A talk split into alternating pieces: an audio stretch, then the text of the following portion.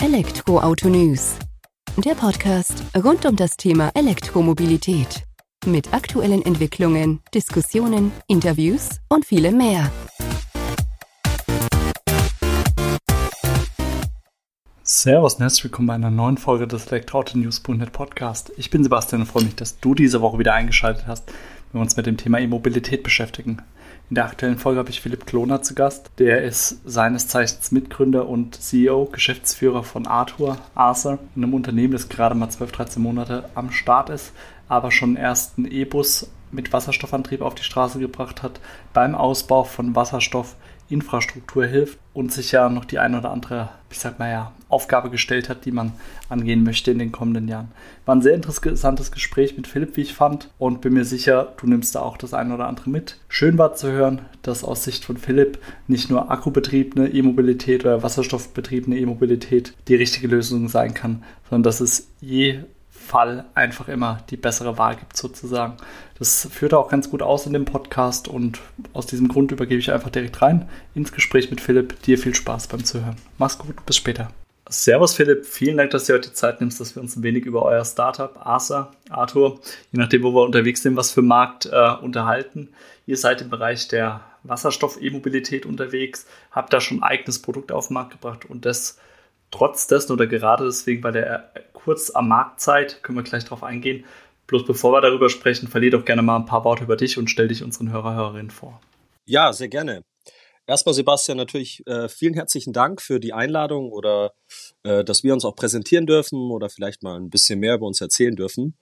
Und in dem Fall fange ich dann äh, direkt mal mit mir an. Also ich heiße äh, Philipp Glonner, ich bin äh, Ingenieur aus äh, Leidenschaft und ja, bin in der Garage auch von meinem Papa groß geworden, wie man so schön sagt. Also ich weiß auch, wie man so einen Schraubschlüssel bedient und ich glaube, das wurde mir einfach so ein bisschen in die, in die Kinderschuhe gelegt. Und ja, wie ging es dann weiter? Äh, Im Endeffekt, wenn man noch mehr zu mir sagen sollte oder vielleicht auch um das Thema noch mal ein bisschen in den Vordergrund zu heben, ich habe mich sehr früh schon für Elektromobilität auch im Studium schon äh, interessiert und auch orientiert habe auch äh, meinen Wirtschaftsingenieur im Bereich äh, elektrische Antriebssysteme, zumindest auch für Bachelorarbeit und ähnliches, in den Fokus gesetzt. Hab, äh, ja, wie man so schön macht, auch mal so ein äh, Praxissemester und ähnliches gemacht. Das war in dem Fall im Automotive-Bereich bei Vorentwicklung für Ottomotoren. Und ich wollte aber damals schon zu den elektrischen Antriebssystemen. Und das war eigentlich so mein Einstieg als Ingenieur. Und das ist auch schon ein bisschen Zeit her. Aber nichtsdestotrotz äh, wichtig zu erwähnen. Und ja, um das Ganze abzurunden, habe ich natürlich parallel gerne auch mal die ein oder andere Firma mitgegründet oder als Startup begleitet. Und ja, also das Thema Arthur oder Arthur, so wie du es gerade schon äh, toll auf den Punkt gebracht hast, hat dann diese zwei Welten miteinander verschmelzen lassen. Genau. Und Arthur ist ja jetzt auch noch eine relativ junge Firma, haben wir im Vorgespräch erfahren. So 12, 13 Monate habe ich mitbekommen. Was macht ihr oder was verbirgt sich dahinter, wenn man da jetzt zum ersten Mal davon hört?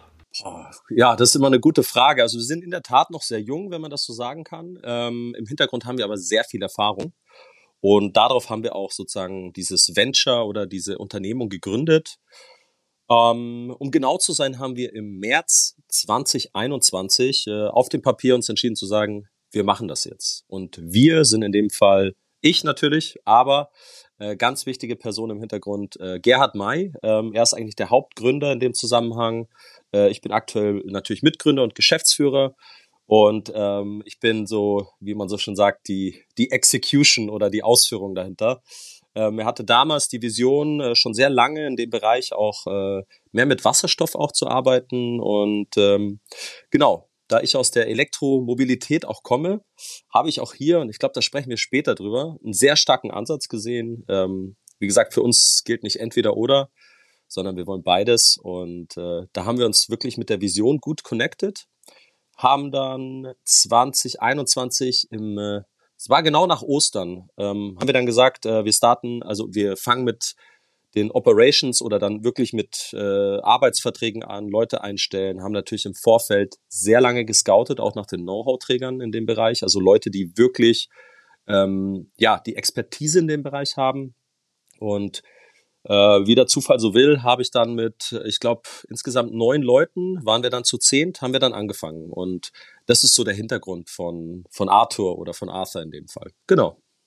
Und innerhalb von dieser Zeit habt ihr jetzt ja auch schon einiges gerissen. Ihr habt ja tatsächlich auch schon ein greifbares Produkt auf die Straße gebracht, was ja jetzt auch schon, ich sag mal, beworben wird sozusagen oder wo ihr auch schon aktiv vermarktet.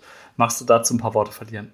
Sehr gerne. Also ähm, Sebastian, ich finde, du bringst es gut auf den Punkt, weil äh, ich muss etwas schmunzeln, denn ich glaube, ich habe bei keiner anderen Unternehmung, die ich zuvor irgendwo äh, auch mit involviert war, so oft ein Nein gehört. Es ist nicht möglich. Niemals im Leben kriegt ihr das hin.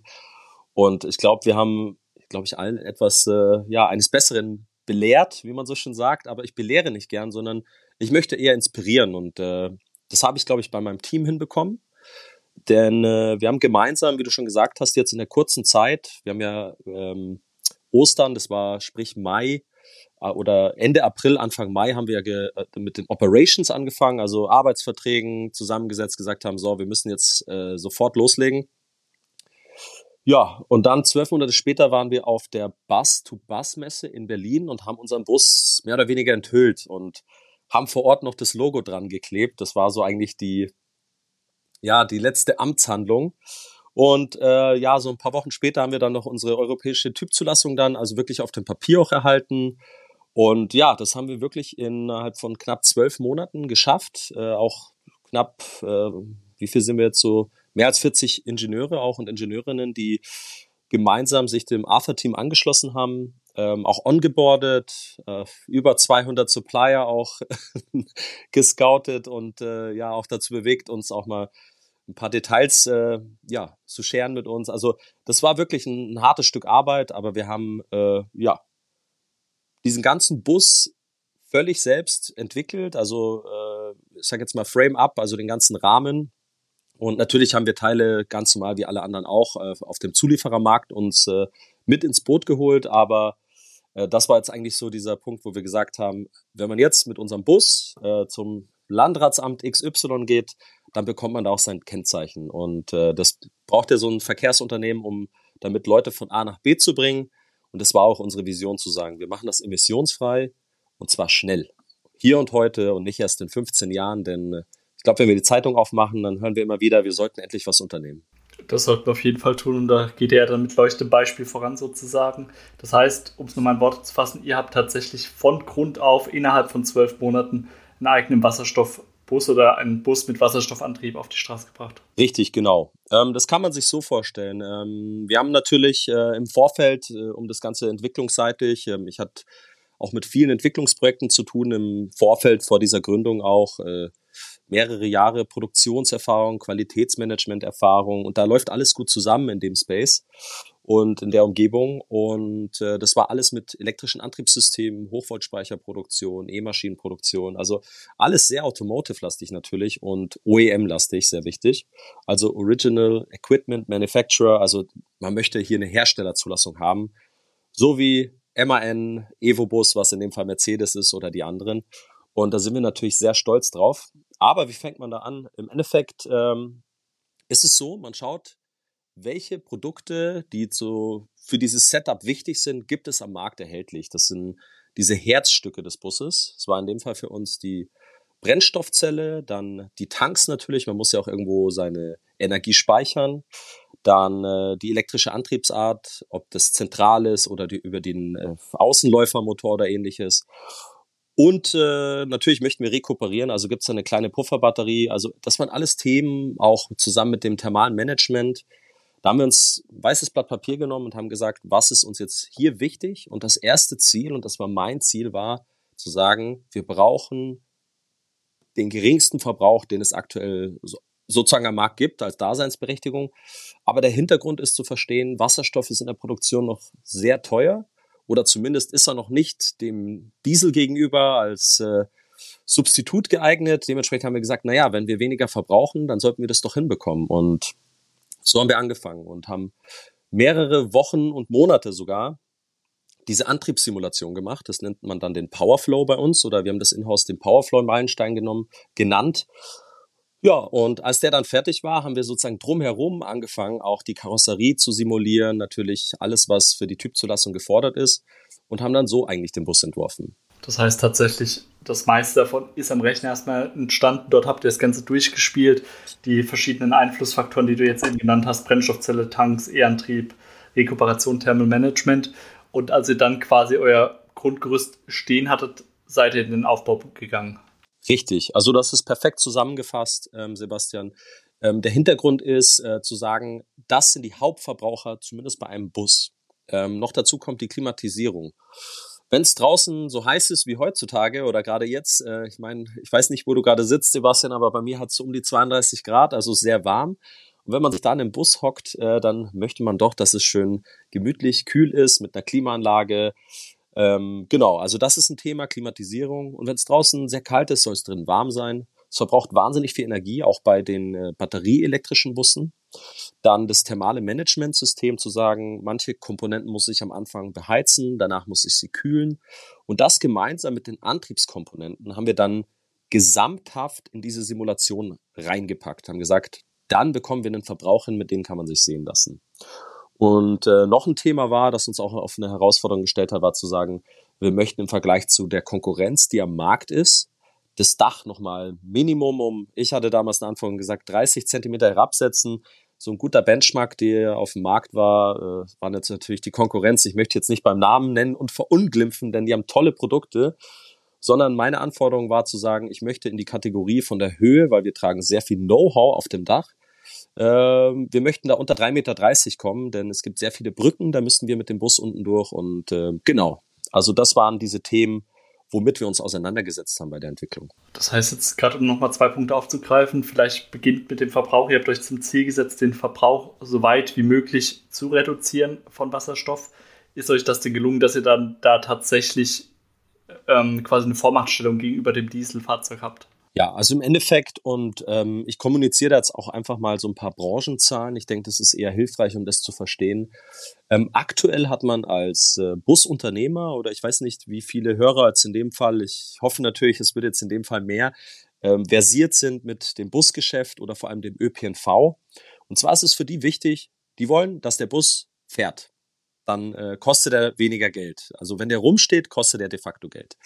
Das zweite ist, ähm, sie möchten natürlich ihre Linienbündel abdecken. Das bedeutet, äh, so ein Linienbündel hat im Schnitt äh, ganz unterschiedliche Spezifikationen. So ein innerstädtischer Bus kann teilweise 300 Kilometer am Tag fahren, aber wenn er eine andere Route hat, auch gerne mal 450 oder aufwärts. Und das ist genau der Punkt. Ähm, denn wir haben gesagt, wir müssen es hinbekommen, dass so ein Bus, der 12 Tonnen wiegt, diese Reichweite schafft. Und ein geringer Verbrauch korreliert stark mit der Reichweite des Busses. Und äh, sozusagen, also ob das Ziel jetzt war, längere Reichweite oder geringerer Verbrauch, ähm, im Endeffekt spielt beides in dasselbe Ziel rein. Unterm Strich möchten wir, dass der Verkehrsbetrieb oder der Busunternehmer, je nachdem äh, derjenige, der das betreibt, dass der sich über diese Nutzungsdauer von diesen acht bis zehn Jahren einfach das Geld spart und äh, nicht draufzahlt. Denn die Erneuerbaren machen dann Sinn, wenn wir sozusagen nicht mehr über Effizienz diskutieren, sondern am Ende des Tages der End-User oder der Verbraucher nicht mehr merkt, dass es mehr kostet. Und dann hat man das geschafft. Und das war eigentlich so das Ziel dahinter. Das heißt, im Endeffekt, ich sag mal so, die E-Busse, egal ob batteriebetrieben oder wasserstoffbetrieben, sind ja in der Anschaffung in der Regel teurer, rechnen sich dann eher über die äh, Total Cost über die Lebenszeit sozusagen. Und das ist auch der Ansatz, den ihr mit eurem Arthur H2 Zero verfolgt. Genau, also unser Arthur Zero nenne ich ihn gern kurz einfach. Ähm, das war so das Hauptziel. Total Cost of Ownership, danke für den Begriff. Das ist, oder ob das Lifecycle Cost äh, heißt, was kostet mich das Produkt unterm Strich, wenn ich es hergenommen habe über die nächsten zehn Jahre plus Anschaffung und ähnliches. Und du hast recht, in der Tat sind die in der Anschaffung natürlich noch teurer. Das liegt einfach an den Erneuerbaren, nenne ich es jetzt mal, oder an den nachhaltigen Komponenten, die jetzt an mancher Stelle noch nicht so nachhaltig sind, so wie ich sie mir wünschen würde. Aber im Endeffekt, damit dieser Bus keine, äh, kein CO2 mehr ausstößt, wenn er fährt.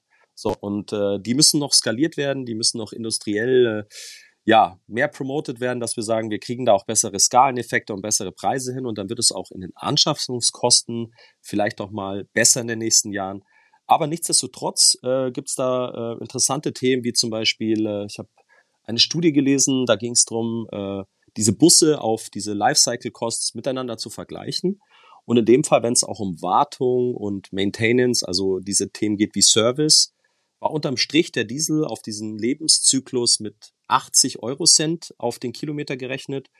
Und der Elektrobus, ob der jetzt batterieelektrisch war oder in dem Fall auch ein CNG-Bus, die waren alle elektrifiziert, waren um die 25 Cent. Also das bedeutet, ähm, deswegen bin ich sehr Fan davon, zu sagen, man muss das viel mehr in äh, sozusagen die Städte auch reinbekommen, diese Busse, denn die machen unterm Strich Sinn und die machen sogar richtig Spaß zum Fahren. Also wir haben sehr tolles Feedback auch von Busfahrern. Und ich hatte es jetzt vorhin leider vergessen, denn ich schweife gern ab. Es tut mir leid, Sebastian. Ich glaube, das ist schrecklich für dich, aber ähm, im Endeffekt wollte ich noch Branchenzahlen kommunizieren. Auf der VDV-Messe zum Beispiel äh, die war jetzt vor kurzem in Berlin. Da widmen sich alle dem Thema ÖPNV und vor allem, wie es weitergeht. Und ein klarer Benchmark auf einem der Summits war zu sagen, ähm, wann gehen wir gezielt auf Wasserstoffbusse? Und in dem Fall ist ein klares Go-To, sobald die mehr als 400 oder respektive 450 Kilometer am Tag fahren müssen. Und äh, da glaube ich, ist auch noch nicht im Kalkül gewesen, wenn die sehr viele Hügel und ähnliches bezwingen müssen. Also dann macht dieser Case absolut Sinn. Und genau, deswegen haben wir uns auch entschieden zu sagen, erster Fokus oder unser erster Start ist der Arthur Zero oder der H2 dass wir unseren ja, Wasserstoffbus äh, mit möglichst guten Voraussetzungen auf den Markt erstmal bringen und natürlich auch für die Firma als solches eine, eine tolle Roadmap auch haben oder ein gutes Potenzial. Ach, sehr interessant. Vielen Dank, dass du dich da nochmal auf die Zahlen sozusagen bezogen hast. Ähm, jetzt hast du gesagt, so ab 450 Kilometer, so wie wenn Hügel und Berge oder Erhebungen dann eben vorhanden sind, lohnt sich der Wasserstoffantrieb. Kann man daraus schließen, dass sich dann vorher eher das batteriebetriebene ähm, E-Mobilität, also E-Bus sozusagen rechnet? Oder gibt es diese Benchmark, also diese ähm, Trennlinie in diesem Sinne gar nicht? Ja, also äh, guter Punkt, ähm, Sebastian. Also man merkt, du kennst dich aus, oder? Wie ich so schon sag, äh, da ist endlich mal ein Profi oder hat jemand seine Hausaufgaben gemacht. Ähm, Im Grunde genommen geht es ja darum zu sagen, ähm, wir hatten das kurz im Vorgespräch, tut mir leid, dass ich dich da zitieren muss. Es macht nur Sinn für den richtigen Use Case, in dem Fall der richtige Anwendungsfall macht hier den ausschlaggebenden Punkt. Ähm, wir möchten ganz klar niemanden einen Bus verkaufen, wo er keinen Sinn macht. Ähm, es gibt so tolle Cases, wo unsere batterieelektrischen Busse wirklich glänzen können. Und ich sage es mal so beiläufig, die werden wir zukünftig auch bauen, denn es macht absolut Sinn. Und äh, es gibt einfach Cases, da macht, äh, oder es gibt Fälle oder Anwendungsfälle, da macht er eben nicht so Sinn. Und zum Beispiel sind es äh, jetzt mal einige Beispiele, einfach um diesen Kosmos auch besser zu verstehen. Äh, Busunternehmer A, der fährt am Tag vielleicht nur diese 300 Kilometer, der fährt aber auch eine Nachtschicht, wenn er dann den Fahrer wechselt. Und der hätte dann keine Möglichkeit zu sagen, so ein Overnight-Charging-Konzept, das bedeutet über Nacht am Betriebshof laden, das kommt bei ihm nicht wirklich in Frage, denn er müsste dann in dem Fall vielleicht sogar zwei Busse anschaffen. Und äh, ja, das geht dann natürlich ins Geld, weil früher konnte er diese Linien mit einem Dieselbus befahren. Äh, dazu zählt zum Beispiel auch der Berliner Flughafen. Der fährt da aktuell jetzt äh, im 24-Stunden-Betrieb und die sind am überlegen, ob sie sich einen Wasserstoffbus holen zum Beispiel. Ähm, ja, was wäre noch ein Case? Also diese Verfügbarkeit, die ich gerade angesprochen habe. Ja, vielen Dank schon mal für die Ausführung da das leuchtet, glaube ich, ganz gut ein, so wie du sagst, ähm, dass sich eben nach den Herausforderungen sozusagen ordnet oder ausrichten muss, die da eben bestehen. Und das zeigt jetzt auch auf, wir haben es vorhin im Eingangs, oder hattest du es erwähnt, dass ihr euch ja gar nicht für die eine oder die andere Technologie entscheidet. Ich glaube, die Punkte wurden jetzt auch ganz klar, warum Arthur dann eben auch sagt, okay, wir starten zwar mit Wasserstoff, gehen dann aber auch auf die Batterie, je nachdem eben in welchem Umfeld die eigenen Fahrzeuge unterwegs sein werden. Absolut. Also das war einfach nur zusammenfassend, einfach nochmal so ein bisschen Awareness schaffen. Wir hatten auch Cases, äh, wo der Kunde sagt, ich hätte gern den Elektrobus, aber ich kann den bei mir am Hof gar nicht laden. Ich kriege die Anschlussleistung nicht her. Und äh, der hat dann sozusagen ein Problem damit, diese Ladesäulen dort vor Ort zu installieren. Oder er hat gar nicht so viel Platz, die nebeneinander zu parken, denn die brauchen auch größere Abstände.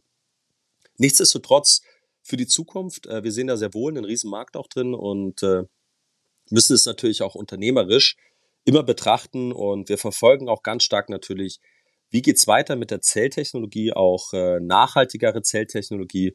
Und da kann ich nur sagen, es wird sehr spannend und ich freue mich drauf, was auch, äh, sag mal, zukünftig uns da erwartet. Ich glaube, da sind wir alle gespannt, was da noch auf uns zukommt. Jetzt gehen wir mal weg von eurem Produkt sozusagen oder Produkten, die ihr in der Pipeline habt. Ihr seht euch aber nicht nur als Mobilitätslöser oder als ein Anbieter mit Mobilitätslösungen am Markt, sondern auch darüber hinaus seid ihr in verschiedenen Bereichen aktiv. Vielleicht magst du das auch nochmal umreißen, was ihr denn da als Unternehmen noch so macht, Philipp. Sehr gerne. Ähm, ist ein guter Punkt, denn äh, wenn wir über erneuerbare oder ähm, ja, ich nenne es jetzt mal nachhaltige Mobilität sprechen, da muss die Infrastruktur mitwachsen. Und ähm, das ist ein Feld, wo wir eine aktive Rolle spielen und auch zukünftig spielen möchten. Denn für uns ist es das eine zu sagen, wir liefern jetzt einfach die Hardware beim Kunden ab und sagen auf Wiedersehen. das ist eigentlich der Punkt, wo wir gerade erst anfangen. Denn man muss darüber sprechen, wie läuft eine Inbetriebnahme? Was sind zum Beispiel gesetzliche Regelungen, jetzt in dem Fall bei Wasserstoff zum Beispiel? Was ist, äh, was sind gesetzliche, ich nenne es jetzt mal Schwellen, wo sich die äh, Gesetze auch ändern, ob man dann drei Tonnen am, am Hof hat oder fünf Tonnen Wasserstoff. Da gibt es gewisse Stufen, das sollte auch ein, ein Unternehmer in dem Fall wissen, ähm, denn das macht die Sache entweder komplizierter oder einfacher. Und äh, natürlich ganz weit vorne geht es nicht nur darum zu sagen, äh, wie verteile ich die Energie, sondern wo kommt sie denn her? Und das sind für uns natürlich ganz spannende Themen, auch zu sagen, im Bereich Wasserstoff scouten wir extrem nach Partnern und vor allem auch Joint Venture Partnern oder auch Eigengründungen zu sagen, wir möchten vor allem auch günstiger und noch schneller, vor allem auch industriell skalierbar Wasserstoff und vor allem grünen Wasserstoff auch produzieren. Den ihr dann quasi auch weiter verkauft oder zur Verfügung stellt für eure Produkte oder auch natürlich andere Marktbegleiter, die dann ähnliche ja, Produkte vielleicht am Markt haben. Ist es also auch sozusagen nochmal eine zusätzliche Produktsparte, die ihr da bedienen möchtet? Richtig. Also zum einen ja und zum anderen gibt's da noch äh, sozusagen deutlich mehr, was dahinter steht.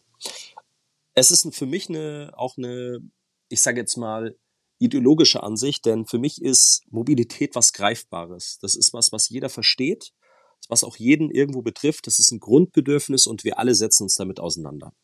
So, was machen jetzt diese Fahrzeuge noch? Dort, wo sie entstehen, ich, ich nenne das mittlerweile einfach die Hennen, die fahren nämlich zu dem Busunternehmer X und legen dort ein Ei. Dann entsteht dort nämlich eine Tankstelle, weil die sagen, ich brauche ja sowieso beides. So, wenn jetzt dort eine Infrastruktur entsteht, entsteht im Hintergrund, und so planen wir das auch und so empfehlen wir das jedem, im Hintergrund meistens auch die erneuerbare Energie. Denn wir lassen hier Sektoren miteinander verschmelzen und das ist in dem Fall nicht nur die Mobilität, sondern auch der Wärmemarkt und andere Themen, wo wir sagen, hier sehen wir Wasserstoff ganz klar als einen Energieträger auch der Zukunft.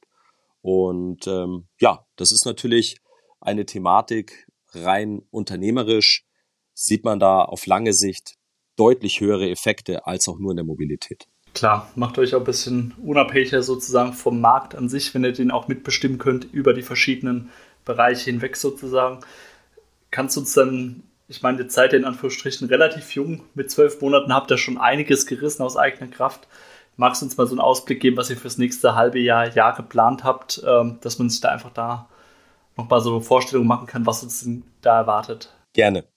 Also ich habe natürlich viele Ambitionen und wir haben das auch bewiesen, ähm, dass wir zum Beispiel auch in Erlangen unterwegs waren, haben dort eine Tankstelle gemeinsam mit äh, H2 Mobility, die machen das ganze Tankstellennetz hier in Deutschland auch oder zumindest groß flächig, äh, kümmern sich die darum um die Befähigung. Ist, äh, sehr tolles Team und dort haben wir geholfen bei der Inbetriebnahme des Ganzen, haben auch unseren Bundespräsidenten sogar geschattelt. Also da war ich echt hochnervös. Also da geht was vorwärts. Aber, und jetzt äh, sage ich mal, die Roadmap oder das, was wir noch vorhaben zukünftig, ist für mich ganz klar im Fokus. Wir möchten jetzt Ausschreibungen gewinnen. Wir partizipieren auch aktiv an Ausschreibungen, das heißt öffentliche Hand. Städte, die sozusagen Busse einkaufen, und dort möchten wir im Wettbewerb die unsere große Konkurrenz oder in dem Fall die Konkurrenz, die Wasserstoff auch anbietet als äh, Mobilität, die möchten wir dort schlagen. Und äh, wir sind aktiv schon dabei. Ich darf leider noch nicht kommunizieren, äh, wie es dort weitergeht. Ein bisschen müssen wir uns das auch vorbehalten. Das ist auch Wettbewerbsvorteil oder äh, zumindest einen, den ich mir nicht nehmen möchte. Auch, ähm, aber da machen wir natürlich äh, ganz aktiv mitmachen. Ähm, Darüber hinaus würde ich gerne auch über weitere Langstreckenprodukte diskutieren, wo wir sagen, ähm, also es hört ja nicht beim Stadtbus auf, sondern wir gehen auch über Land- und Reisebusse. Versuche dann natürlich auch den einen oder anderen Zulieferer davon zu überzeugen, sich äh, mit uns gemeinsam zu so an so ein Entwicklungsprojekt auch ranzutrauen. Und ähm, ja, also wir sind da wirklich guter Dinge. Weiter geht's mit Themen, dass wir sagen, in Bayern entsteht ein Wasserstoffzentrum. Dort möchten wir auch unterstützen oder aktiv eine Rolle spielen. Und darüber hinaus, also Wasserstoff ist ein Thema, das ist sehr dezentral. Es soll dort produziert werden, wo es gebraucht wird, zum Beispiel in der Stahlindustrie. Und das sind Themen, da möchte ich langfristig viel mehr Ansatz finden. Und zu guter Letzt, wenn wir jetzt wirklich ganz lang gucken, ähm, soll es natürlich auch aufs Wasser gehen und vielleicht sogar in die Luft. Äh, zumindest wünscht sich das der Herr May auch sehr stark. Und äh, deswegen hoffe ich, dass wir als OEM vielleicht in den nächsten, ich sage jetzt mal, gesund wachsenden Jahren auch zu einem Börsengang irgendwann kommen. Das hört sich doch alles sehr sportlich an. Bin ich gespannt, wie es denn weitergeht. Ich würde sagen, so wie wir es vorhin auch schon mal kurz angerissen haben, da tauschen wir uns doch einfach nochmal in zwölf Monaten aus. Bis dahin könnt ihr wieder einiges bewegt haben, so wie wir euch kennengelernt haben. Und bin mir sicher, unsere Hörer, Hörerinnen haben da auch Interesse dran, Philipp, wie es denn für euch seit dem heutigen Gespräch weitergegangen ist. Ja, sehr gerne. Ich bin immer sehr offen bei diesen Themen. Ähm, ich ich, mein, mein Hauptthema ist oder warum wir das in dieser kurzen Zeit geschafft haben, und ich muss es vielleicht wiederholen, denn da ist wahnsinnig viel Erfahrung im Hintergrund. Also allein diese zehn Leute, mit denen ich angefangen habe, oder neun in dem Fall war es, mit mir gemeinsam zehn, die hatten über 65 Jahre nur Buserfahrung und hatten schon 2015 erste äh, Wasserstoffprojekte in dem Bereich. Also die wissen, was sie tun. Aber das Wichtigste war für mich, dass wir es wieder schaffen, mit Lösungen zu zeigen, dass auch wirklich sowas machbar ist und dass wir vielleicht nicht auf, äh, wie man mal so schon sagt, die Amerikaner warten müssen, bis die Raketen rückwärts landen oder die uns diese tollen Tesla zur Verfügung stellen, denn wir können das auch und ich glaube, wir haben auch in Europa richtig viel zu bieten und äh, wir möchten einfach wieder mehr in diesen Wettbewerb, wenn es um Know-how geht und da muss ich ganz klar sagen, alle Leute, die mal an, an mich zumindest geglaubt haben,